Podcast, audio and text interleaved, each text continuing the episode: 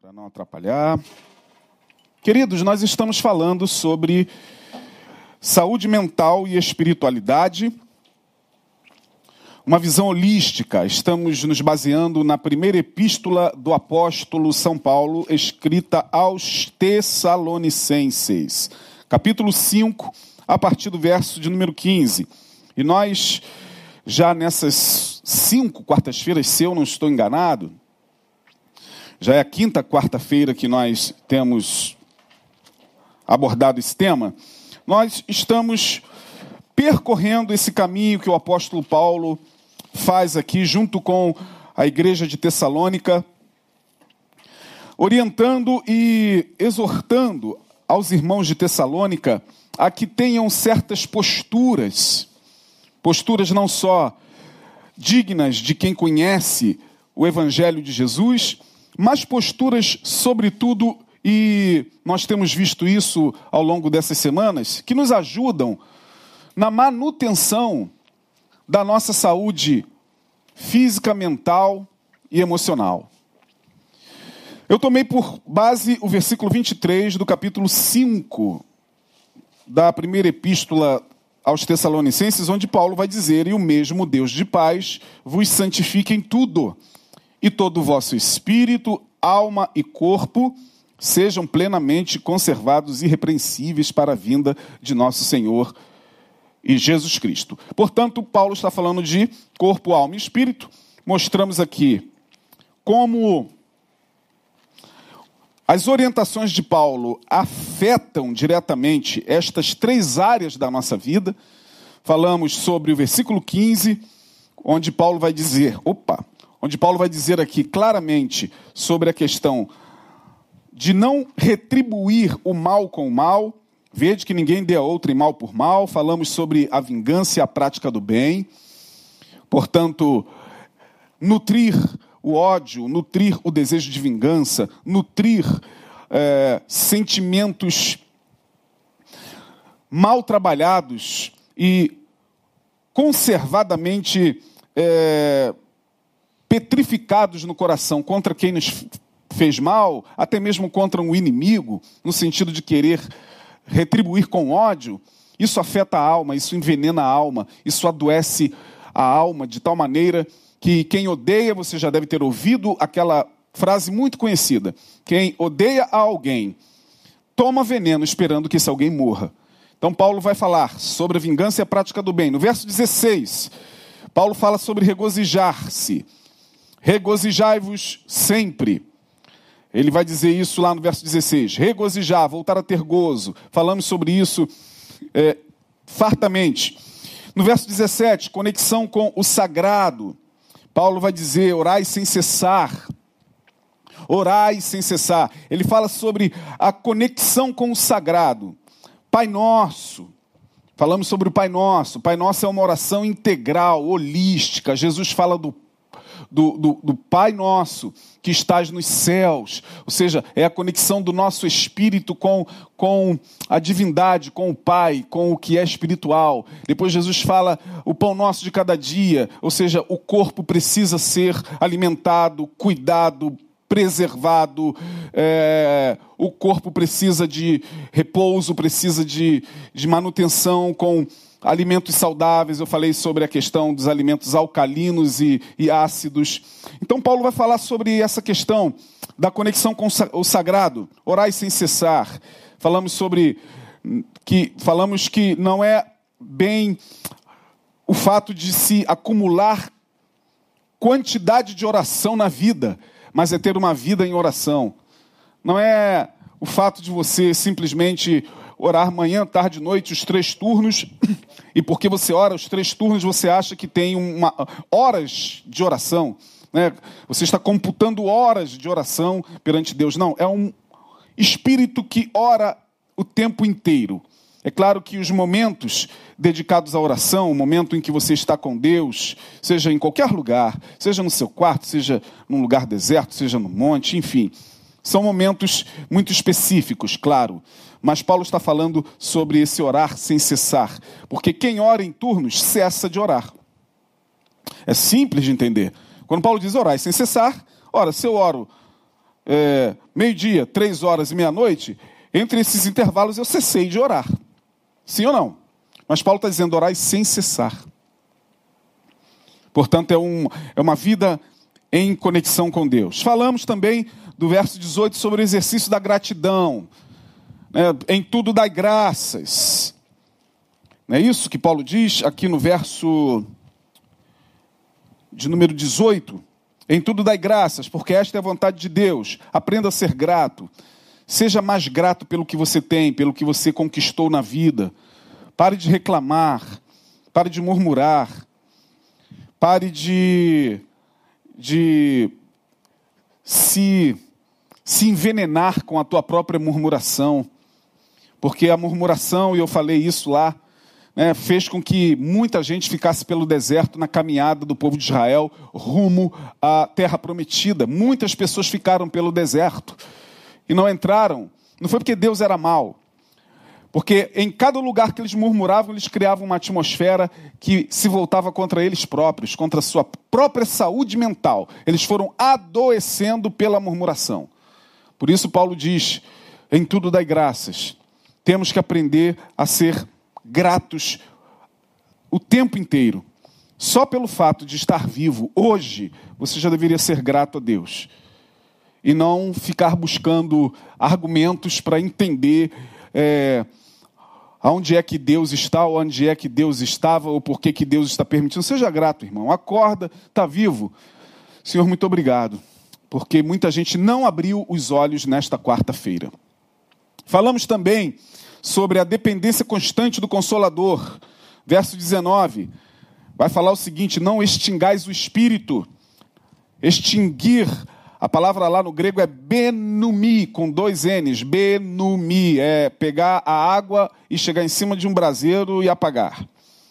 Paulo está dizendo: olha, se vocês consideram que o Espírito Santo é vosso amigo, se vocês entendem que o Consolador enviado por Jesus é aquele que está fazendo com que vocês passem por esse mundo, pelas tribulações, pelas angústias, pelas dores, pelas agonias, e continuem caminhando, se o Consolador, o amigo, esse que Jesus disse que nos daria, lá em João 14 e também no capítulo 16 de João, eu vou, mas enviarei outro Consolador. Se vocês creem nisso, porque tem gente que não crê, e Jesus falou isso: Eu vos enviarei o Espírito Consolador, que o mundo não vê e nem o conhece. Mas vós vedes e o conheceis, porque ele habitará em vós. Então, ter o Espírito Santo como amigo e tê-lo dentro em nós, no sentido da plenitude que ele gera em nossa alma para fazer com que nós con continuemos a crer nas promessas de Deus, isso é um privilégio. Isso é um privilégio. Quem conhece o Evangelho de Jesus e quem é alcançado pela verdade do Evangelho recebe o Espírito Santo no ato dessa conversão, como um presente, como uma dádiva de Deus. E Paulo está dizendo: olha, não extinga com as vossas atitudes, com os vossos maus pensamentos, com as vossas más ações, não apaguem o Espírito Santo, não o entristeça. Porque o Espírito que em vós habita tem sentimentos. Sentimentos no sentido de que nós somos a sua casa, nós somos a sua morada. Falamos sobre isso. Falamos também que devemos estar, no verso 20, é, não desprezeis as profecias. Devemos estar atento ao que as escrituras apontam como cumprimento profético. Paulo vai dizer, escrevendo a Timóteo, que toda profecia é divinamente inspirada para redarguir, para ensinar, para nos, nos fazer andar no caminho da luz, no caminho da, da bondade, no caminho da, da retidão. É a palavra. E quando Paulo se refere, é, não desprezeis as profecias, nós falamos claramente que as profecias têm a ver com tudo que, que nós entendemos pelas Escrituras, que foram direcionadas para o cumprimento maior que nós entendemos ser o Senhor Jesus Cristo, cumprindo em si as profecias, como diz Hebreus capítulo 1, lá no capítulo 1, no versículo 1. Tendo Deus antigamente falado, muitas vezes e de muitas maneiras, aos nossos pais, pelos profetas, hoje nos fala pelo Filho. Mas as profecias apontavam para isso, para esse cumprimento. E as profecias que nos foram deixadas pelo próprio Filho não devem ser desprezadas. Quando fala de não desprezar as profecias, nós não estamos é, nos referindo às profecias que estão sendo hoje, inclusive, comercializadas dentro do, do, dos ambientes religiosos, estão sendo banalizadas.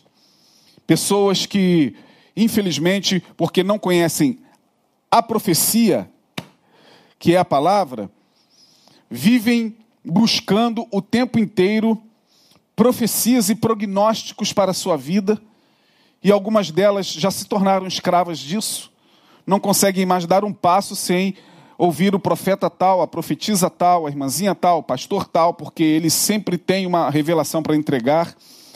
Tal atitude é a mesma atitude das pessoas que vão buscar qualquer tipo de, de adivinhação ou qualquer tipo de, de prognóstico para as suas vidas. Isso não é viver por fé.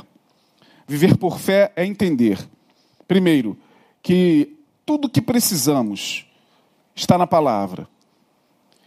Tudo que entendemos como sendo profecias cumpridas, cumprindo-se e a se cumprir, já nos foram dadas. E Paulo diz: não as despreze. Não as despreze. No verso 21, Examinai tudo e retende o bem. Nós falamos, esteja aberto a todo tipo de saber, mas saiba reter o que for útil para a tua edificação. Não é se abrir a todo tipo de saber sem que você esteja com a tua alma blindada pelo evangelho de Jesus. É por isso que tem muita gente na igreja que quando toma conhecimento com outros tipos de saberes, perde a sua fé. É por isso que tem gente que se converte a Jesus. Não sabemos ao certo se é a Jesus. Na minha opinião, não é a Jesus. Se converte a uma denominação, se converte a uma religião, se converte a um grupo religioso.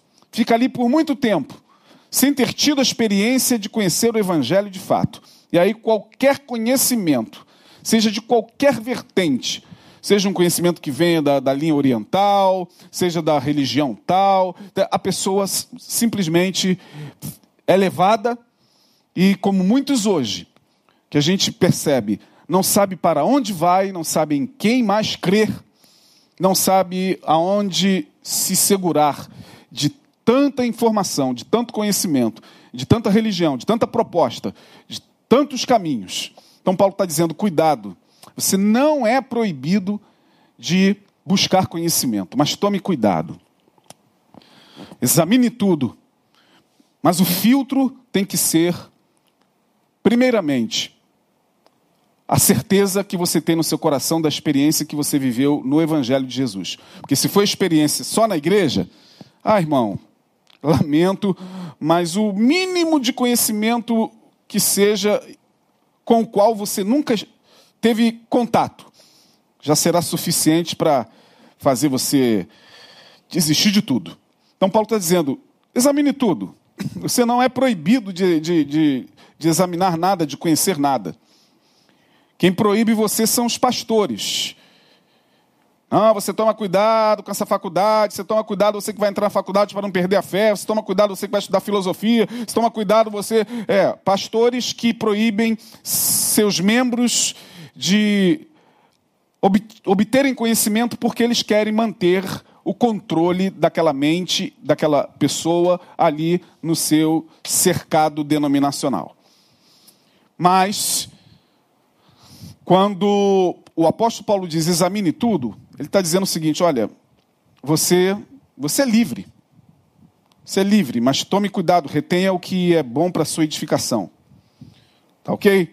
E nós falamos também sobre. Bom, hoje, então, eu vou para o, o último versículo no qual eu gostaria de me deter um pouco mais. Essa é a primeira parte de saúde mental e espiritualidade que nós estamos ministrando. E o apóstolo Paulo vai falar no verso 22. Preste bem atenção, querido, você que está comigo. Abstende-vos.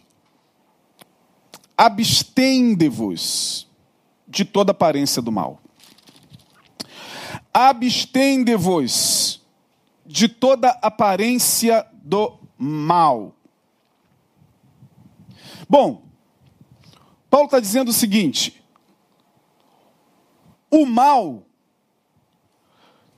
também se torna alguma coisa que o fará disfarçar-se para que nós não o vejamos de fato.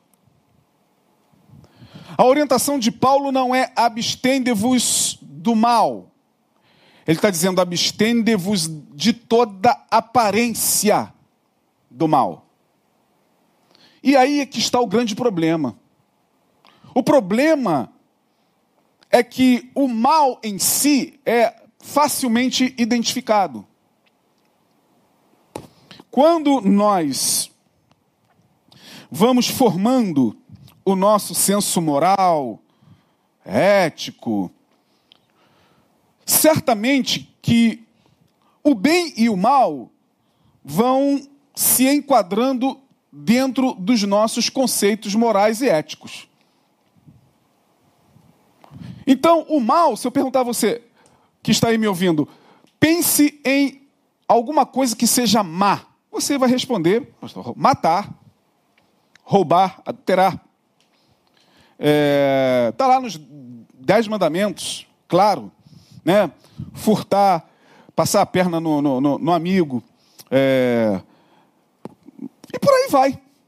Mas você está falando dentro da tua visão moral do mal em si do mal identificável por aquilo que cada pessoa dentro da sua formação moral consegue discernir. Mas Paulo está indo mais além, ele está dizendo: olha, tudo bem, o mal e o bem você já consegue discernir. Desde muito cedo, a criança já começa a saber o que é bom e o que não é por conta daquilo que seus pais lhe ensinam. Nós aprendemos o que é o bem e o mal, primeiramente com papai e mamãe. Mais tarde, nós vamos ter contato, ainda dentro do contexto social, com outros ou outras instituições que vão reforçar em nós o que seja ética e moralmente o bem e o mal. E aí entram a religião e também a própria sociedade em si, com suas proibições. Mas a gente, desde cedo, já, já traz uma inclinação para saber o que é certo e o errado, e isso vai sendo reforçado com o tempo, em algumas pessoas, é claro, não em todas. Não em todas. Uh, porém, Paulo está dizendo, não é sobre o mal que eu quero que vocês se abstenham. Abstenham-se da aparência do mal. E aí que está o problema, porque o mal, ele pode aparecer na minha frente disfarçado de bem. Mas se o mal pode aparecer disfarçado de bem, como nós vamos discerni-lo? Bom, a aparência do mal. Pensem comigo, vocês que estão nos acompanhando. O que, que você aprende na igreja sobre o que seja aparência do mal? Bom, vai depender muito daquilo que você é ensinado. Vamos supor que alguns de vocês foram ensinados o seguinte: olha, Procure evitar a aparência do mal, meu filho. Você é casado, você tem a sua companheira, E não é bom que um homem casado seja visto sentado conversando com uma outra mulher. Porque, porque você é um homem casado. Isso é a aparência do mal. Bom, estou dando alguns exemplos. Vamos supor que acabe o culto, aí o garoto sai com a Bíblia na mão, indo para casa, e do outro lado da calçada tem um pagode rolando, uma batucada, uma galera tomando lá um biricutico, e lá tem um colega dele que fala assim: Ô Fulano, Pô, queria trocar uma ideia contigo. Chega aí. Aí ele vai falar assim: olha, vem cá você. Por quê? Porque na cabeça dele, se ele for lá, ele que está com a Bíblia na mão, saindo, saiu do culto, é um crente, se ele for lá do outro lado para conversar com um amigo, e lá, no meio daquela batucada, no meio da roda dos escarnecedores, passar alguém da igreja, principalmente se for da igreja dele e fofoqueiro acima de tudo, vai chegar e vai falar: Olha, eu vi o fulaninho numa roda dos escarnecedores. Fulano, é, fulano, estava lá. Estava lá, o pagode rolando, ele estava lá. Aí, provavelmente ele seja chamado lá, é, ou pelo grupo lá, ou pela sua liderança. Olha, fulano, ainda mais se ele tiver algum posto na igreja. Mas se ele exerce lá um, um, um, ministério, se for um diácono, um presbítero, um pastor, um líder, será chamado, olha, você foi visto, não sei o quê. Ah, não, foi um colega que me chamou, eu fui lá. Sim, mas quando for assim, fuja da aparência do mal. É, essa é a aparência do mal que vai sendo passada né, na igreja. Olha, não é bom um pastor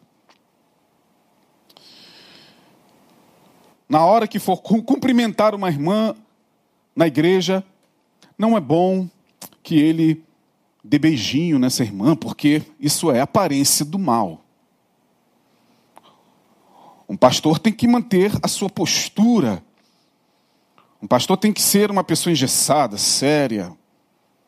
E quando qualquer pessoa do sexo feminino se aproximar dele, ele tem que manter uma certa distância para não ser enebriado pela, pela tentação.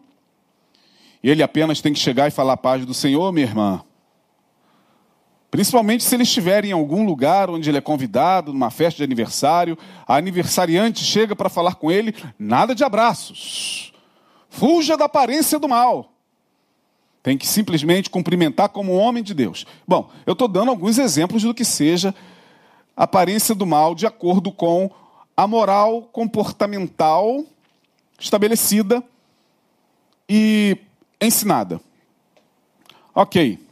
E por aí a gente poderia dar vários exemplos. Vários.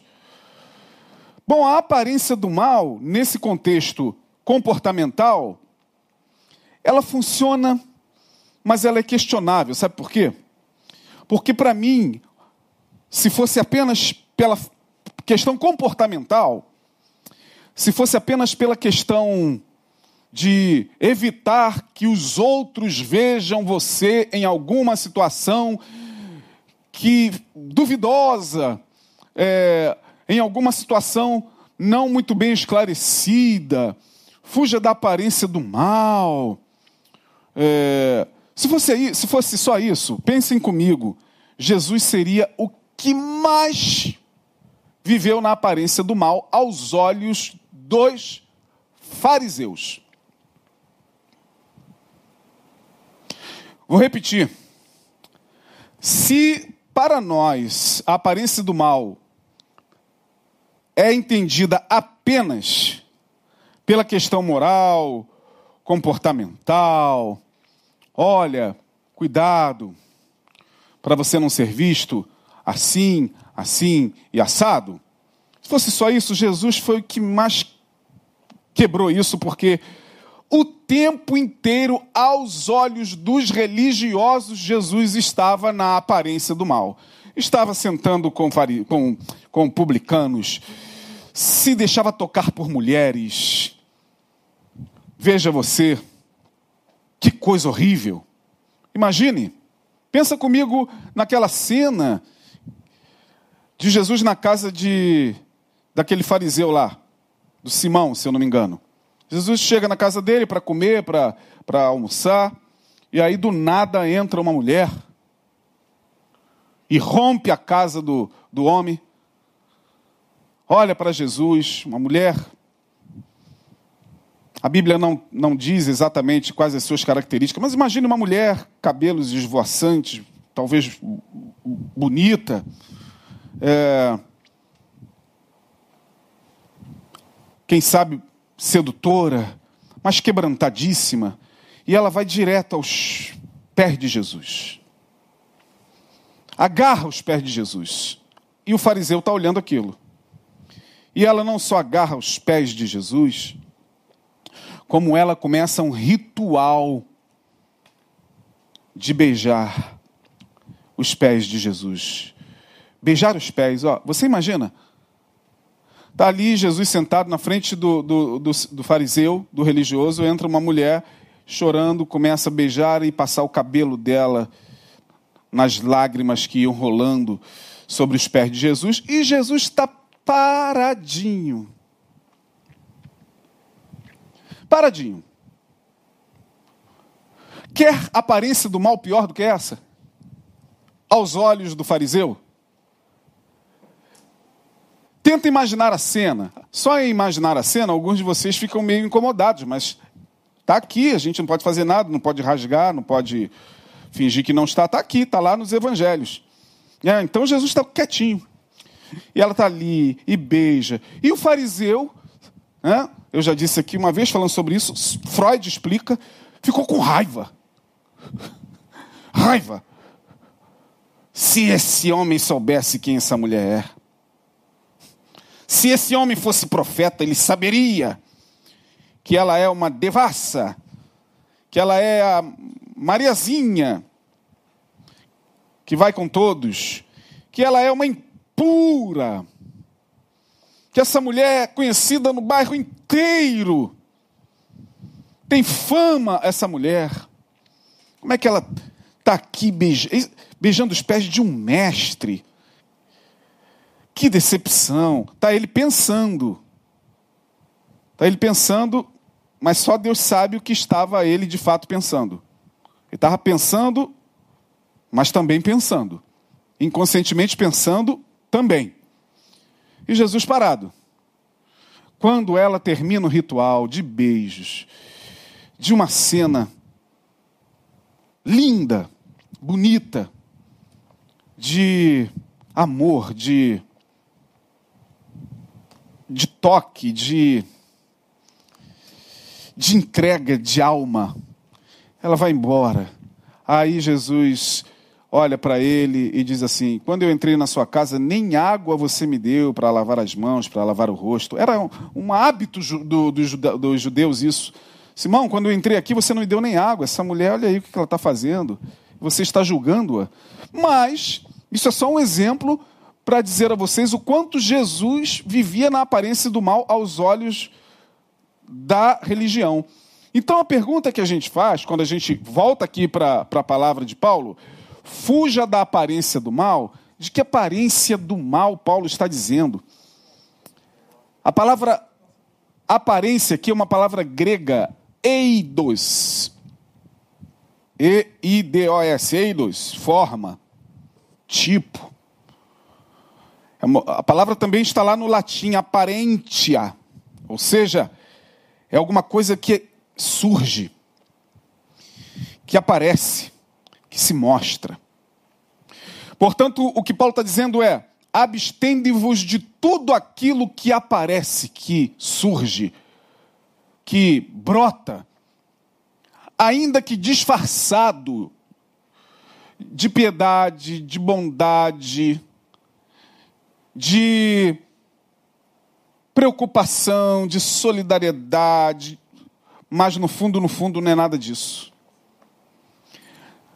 Eu estou indo um pouquinho mais a fundo para que você entenda o contexto e vá um pouquinho além daquilo que você já aprendeu sobre a aparência do mal. A gente sabe que tem certas situações nas quais a gente não pode se permitir porque certamente poderemos ser comprometidos, claro. Claro. Ora, você sabe muito bem que muitos cantores, só em posarem numa foto junto a determinados é, foras da lei, é, você entende? Traficantes, foras da lei, só em aparecer já se comprometem. Foi o caso do cantor Belo, que, pelo visto, até hoje, nunca se envolveu com o tráfico, mas ele apareceu lá numa festa. Bom, uma aparência do mal o comprometeu. Tá, mas eu estou indo um pouquinho mais além. Eu estou falando da aparência. E vou mais além.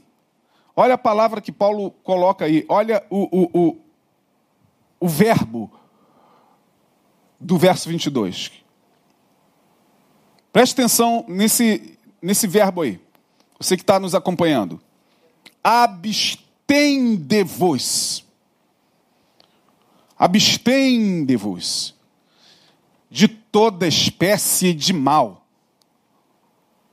Ali está a espécie, aqui está a aparência, é a mesma coisa. Olha só. O que é abster-se? O que é sofrer uma abstinência? Dentre os muitos significados da palavra abster-se, abster-se tem a ver com abstinência. Você sabe o que é abstinência? Porque quando você, que está fazendo um regime, quer perder peso, quer emagrecer, não, não é que não pode, abre mão de determinadas guloseimas, ainda mais você que está acostumado a comer comidas extremamente é, não recomendadas para quem está fazendo dieta, né? aquele, aquele hambúrguer, aquela torta, aquele doce, aquela fritura, aquela batata frita com cheddar por cima. É, e você foi recomendado pelo seu médico, pela sua nutricionista, a se abster. A sofrer uma abstinência daquele tipo de alimento. Paulo está dizendo: abstende-vos de toda aparência do mal.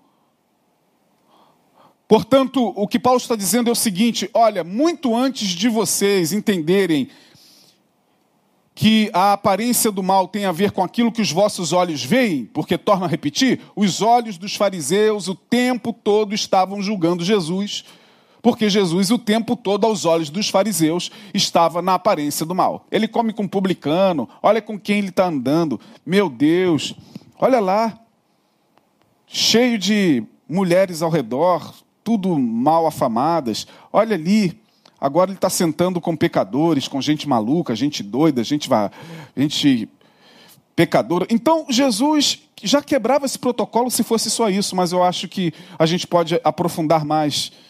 Voltando à questão da abstinência, Paulo está dizendo: o mal, ele pode não ser praticado e ele não pode revelar a sua face, mas ele pode aparecer de forma sutil. E pode aparecer de forma sutil não só numa situação, seja qual for. Ele pode aparecer de forma sutil, sobretudo em cada um de nós. Ele pode brotar no nosso coração sem que a gente se dê conta em forma de bondade. Sabe aquela coisa, eu só estou falando isso porque sou seu amigo. Aí foi lá, envenenou com uma fofoca, é, falou algo ali que entristeceu o coração do amigo. E você não sabe o que, que falaram de você. Eu só falo, vou falar porque eu sou seu amigo, isso é o mal. Em forma, em aparência de bondade. Eu só estou falando isso porque eu sou muito preocupado com você.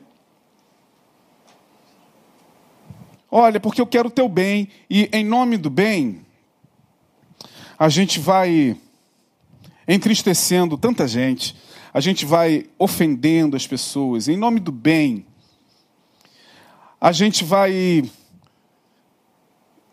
se metendo na vida das pessoas e aonde nós não somos chamados em nome do bem.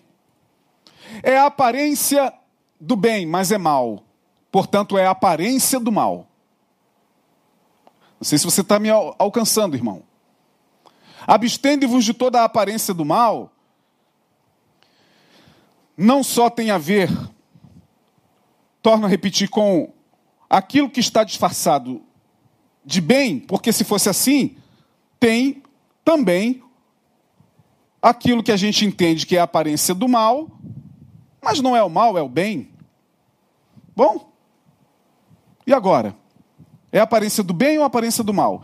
Aparece um, um, um, um cara, eu não sei se vocês já viram isso no, no, no YouTube, eu não sei onde é que isso rolou um tempo aí nas redes, onde é, uma mulher vai andando e aparece um cara, bom, grandão, com aquela cara feia, tudo tatuado, é, na frente dela.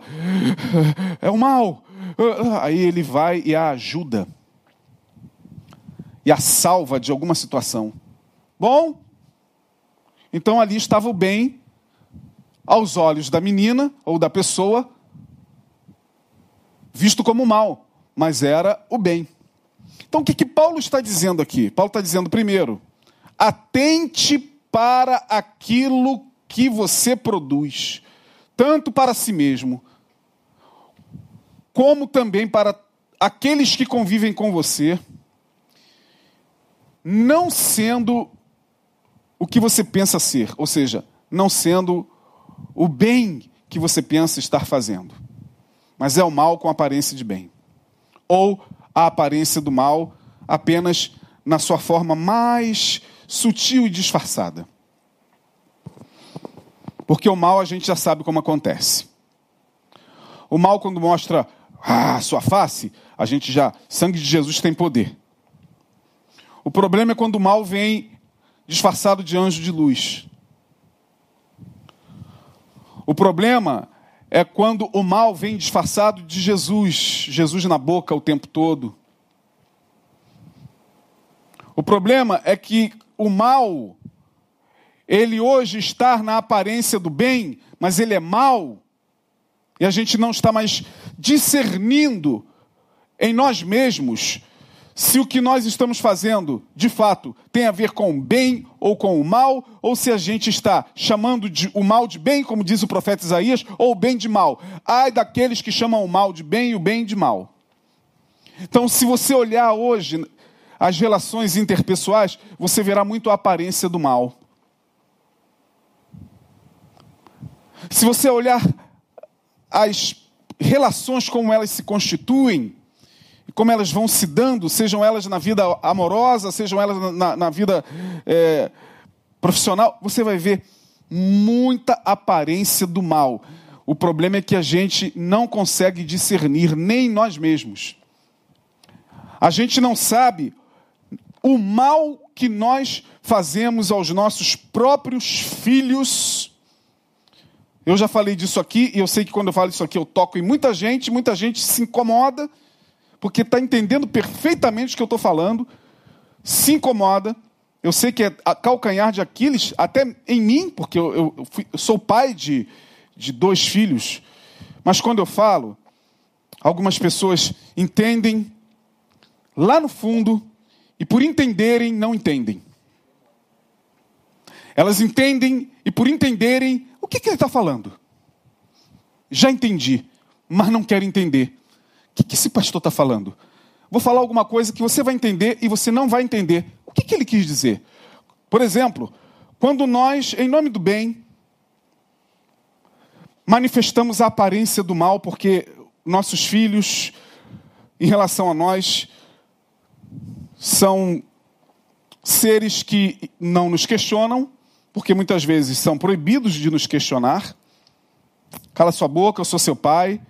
Poxa, mas cala sua boca, e isso vai se perpetuando, e lá na frente, o pai ou a mãe impõe ao seu filho ou à sua filha seu desejo, sua vontade, suas frustrações mal resolvidas, seus afetos não trabalhados também na infância, porque papai e mamãe também foram crianças, aí reproduz isso no filho, e o filho agora tem que seguir a carreira que ele quer, tem que ter a profissão que ele deseja, tem que caminhar o caminho que ele deseja, tem que simplesmente viver a vida que ele quer que o filho, depois de maior, viva. muitas vezes, eu estou falando agora também como profissional, esse filho vai aparecer na clínica destruído. Porque ele falou: Eu nunca pude sonhar por mim mesmo. Lamentavelmente, eu vivi para atender a expectativa dos meus pais. E hoje, aos 30, 40, 50, eu tenho essa profissão, sou bem sucedido, estou completamente em depressão e triste. Triste porque eu não vivi a minha vida, vivi a vida que os meus pais projetaram para mim. Ah, pastor, mas o senhor está falando, será que os pais não fazem isso? Pelo, faz para o bem dos filhos, mas é o mal. Porque o filho, depois de uma determinada idade, ou a filha, eles, se nós confiamos na educação que nós demos, ensina a criança o caminho que deve andar, se nós temos a plena certeza de que cumprimos a nossa missão, sem culpa nenhuma, então a gente só tem que entregar a Deus e deixar que eles voem, e deixar que eles sigam seu destino, e deixar que eles sonhem a profissão que eles querem. Mas não. Não, eu sou pastor, você tem que fazer teologia. Tá, pô, mas eu no momento não quero, quero fazer engenharia. Não, mas faz teologia. Você que vai herdar esse, esse império aqui, meu filho. Está vendo o império que eu construí? O império é a denominação, é a igreja. E aí, o que, que acontece, gente? Eu não sei se você está entendendo o que eu quero dizer. Tem muitos pastores aí frustrados porque não queriam ser pastores. Mas papai foi, vovô foi, bisavô foi. Eu tenho uma família de pastores. Então tem que ser. É mesmo? Bom, em alguns casos eu acredito, em outros não. Eu sou pastor e meu filho não tinha que ser pastor coisa nenhuma, a não ser que ele se sentisse vocacionado para isso. Mas a gente não sabe o mal que a gente está fazendo, mas é o mal sutil. Ele está aparecendo como bem. Eu estou dando um exemplo aqui, hein? E você entendeu perfeitamente, mas algumas pessoas entendem o que, que ele está falando, entendem, ouvem, mas não ouvem, escutam, mas não ouvem, ouvem, mas não escutam. A gente já sabe como funciona. E aí, é, minha gente, esse é um exemplo. Esse é um exemplo da aparência do mal. Que primeiro, muitas vezes, antes da gente ver ah, alguém numa situação e falar, olha, fulano, beltrano, ciclano, pastor, bispo, irmãozinho e tal, eu os vi num lugar assim, e que não é um lugar assim, né? É a aparência do mal ficar ali. Vamos atentar para o mal que muitas vezes nós produzimos sem que dele tenhamos discernimento. A palavra de Deus é luz para acender dentro. Muito antes de acender fora e iluminar as pessoas, a gente tem que se iluminar, minha gente. A gente tem que se enxergar. Isso é difícil pra caramba. É por isso que a gente tem aí grande parte, ou mais da metade dos nossos queridos irmãos, querendo colocar faixa de luz na cara de todo mundo querendo apontar a aparência do mal na vida de todo mundo, menos na dele. Não, não, não, eu sou. Já viu aquele discurso? Olha, eu sou uma pessoa boa, graças a Deus, sabe? Não, eu coloquei no meu stories essa semana uma frase que é a seguinte: tem duas coisas que nos habitam desde sempre. Em potencial, duas sementes que nos habitam em potencial e que, se a gente não trabalhar, elas viram um, um fruto em nós: a inveja e o ciúme.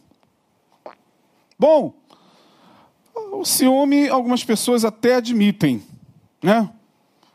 Admitem, e obviamente ele terá todos os seus contornos e justificativas, não estamos aqui para falar isso, não é porque eu amo, não é porque eu me preocupo, não é porque eu sou apaixonado, não, um pouquinho não faz mal, tudo bem. Agora o problema é admitir inveja. E a inveja, às vezes, exala nas palavras mais sutis, numa conversa, numa frase em relação à pessoa que está relatando uma vitória, contando o, um, um, algo que ela conquistou, Aí você vê no, aqui ali uma pequena observação. E cuidado, hein? Você vai para esse estado? É, ouvi dizer que lá ó, os casos de Covid estão altos.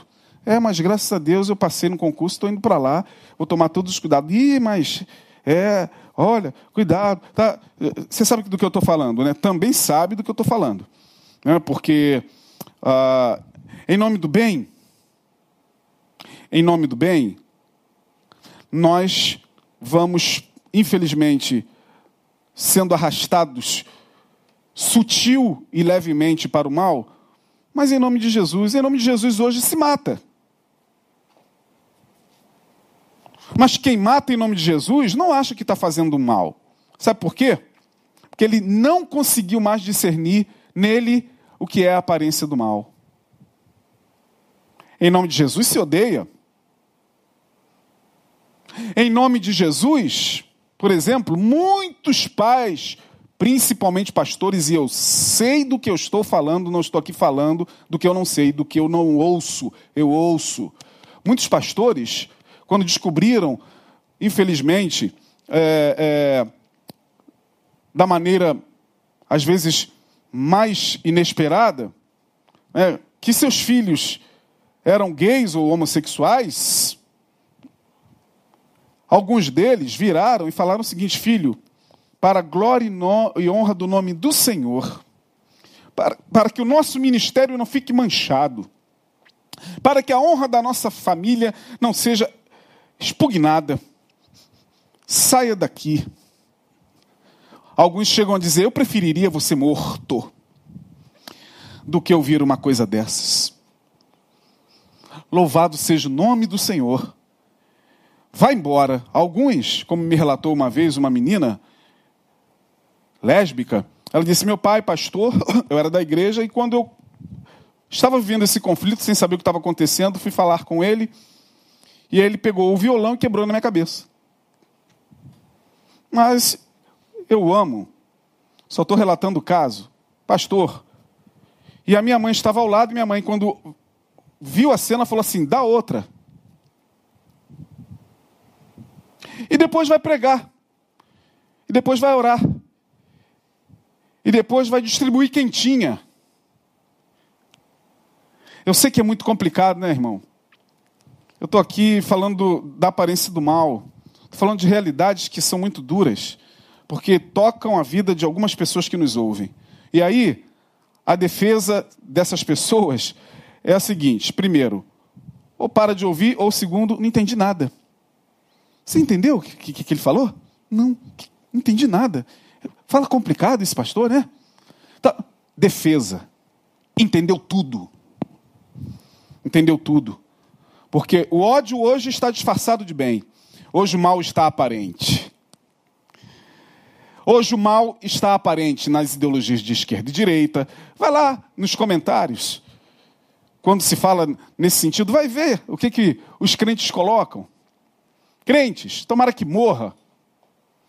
Esse cara que votou em A ou B tem que morrer também. Tem que ser que crente. Crentes que estão saindo por aí, é, orando, colocando a mão na cabeça das pessoas. Crentes, irmãos, irmãos que estão ali, mas já não conseguem mais discernir a aparência do mal em si. Que tristeza. Paulo está dizendo: você tem que se abster. Temos que ter, passar por uma abstinência do mal em nós. Temos que pedir ao Espírito de Deus que traga luz nesses dias, porque a coisa está feia, irmão. Famílias estão se destruindo, se desintegrando, e famílias evangélicas. Porque, em nome da Bíblia, em nome da Bíblia, eu taco na tua cabeça, se você não pensa como eu, te dou uma surra de Bíblia, porque isso aqui é a palavra de Deus. Você tem que entender que isso aqui é a palavra de Deus. Pá! Entenda. Está querendo discutir comigo? Eu tenho 50 anos de igreja. Cala essa boca, mulher. Você é mulher. Eu sou homem de Deus. Tem que me obedecer. Cala essa boca. É. Como é que vai discernir que isso é mal? Não discerne mais. Minha gente boa, Paulo está dizendo: abstende-vos de toda aparência do mal. Eu teria muito a dizer. Estou terminando essa primeira parte. Saúde mental e espiritualidade. Continua. Vou para Tiago capítulo 5. Mas aqui em Tessalonicenses, Paulo está dizendo: sabe por que, que tem muita gente doente, em depressão? Eu trabalho com saúde mental, minha gente. Saúde mental hoje, em todos nós, é, é um tesouro, é um, uma coisa rara. A gente tem que lutar o tempo todo para a gente se manter são. Cuidar da nossa, que está complicado. Quem trabalha com gente o tempo todo, a semana toda, 24 horas por dia, olha, se não tiver misericórdia de Deus e um suporte, não aguenta não.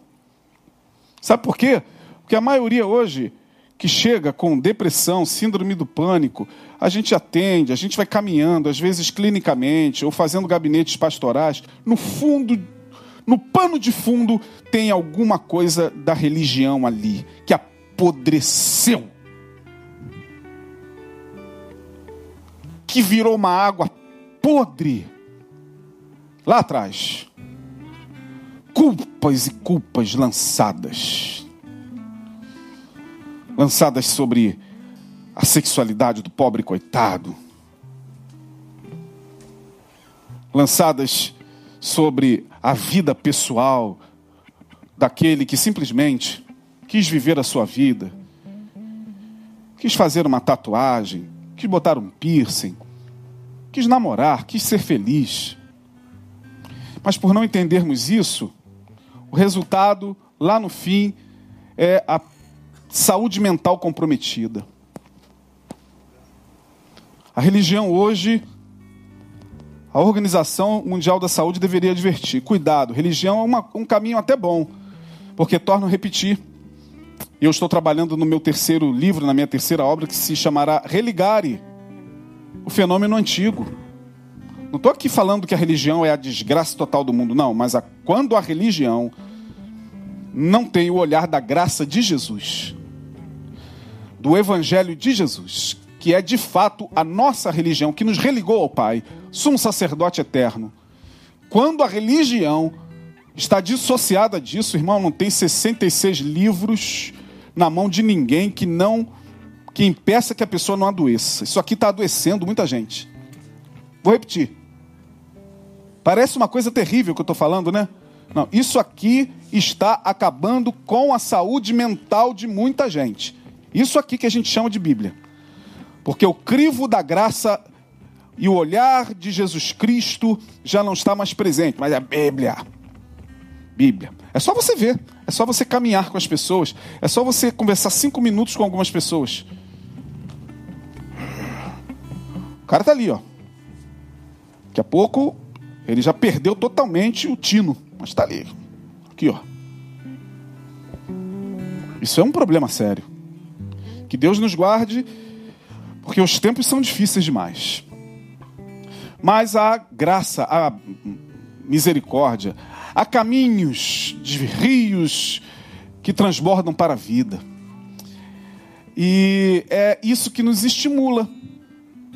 É isso que nos faz pregar, é isso que nos dá esperança, mostrar que há outros caminhos que podem nos ajudar, pela própria palavra aqui, a adquirir não só uma saúde mental um pouquinho melhor, um pouquinho mais equilibrada, mas principalmente a fazer com que nossa espiritualidade esteja sadia em tempos em que a espiritualidade das pessoas está seriamente comprometida. Que Deus nos abençoe e que o Senhor nos, nos dê capacidade para caminhar e continuar caminhando e continuar vivendo, porque viver é bom. Jesus é bom, o Evangelho de Jesus é maravilhoso. A Bíblia, quando colocada, ou quando lida com o óculos da graça de Jesus, ah, aí sim. Aí, meu irmão, é outra coisa. É outra coisa. Então, eu sempre costumo dizer: sei o que eu disse, não sei como você ouviu. Até a próxima quarta-feira. Que Deus assim nos abençoe. Vamos dar continuidade na quarta-feira que vem na parte, na segunda parte dessa abordagem que nós temos feito de saúde mental e espiritualidade, uma visão holística. Vamos orar. Muito obrigado a Deus por esta noite, pela tua palavra, por aqueles que a entendem, que a compreendem, por aqueles, ó oh Deus, que muito mais do que buscar alguma coisa que satisfaça o ego, buscam entendimento que liberta, que transforma, que abre os horizontes da mente, para que nesses dias tão difíceis, onde a saúde mental de tanta gente, e quiçá muitas vezes a nossa própria, fica tão comprometida com tantas coisas que acontecem. Obrigado porque tu nos dás a capacidade, pela tua palavra, de abordar esse tema tão, tão importante. De fato, lâmpada para os nossos pés é a tua palavra e luz para o nosso caminho. Que o Senhor possa nos dar um restante de semana abençoado no nome de Jesus. Até a próxima quarta-feira, que Deus assim nos permita.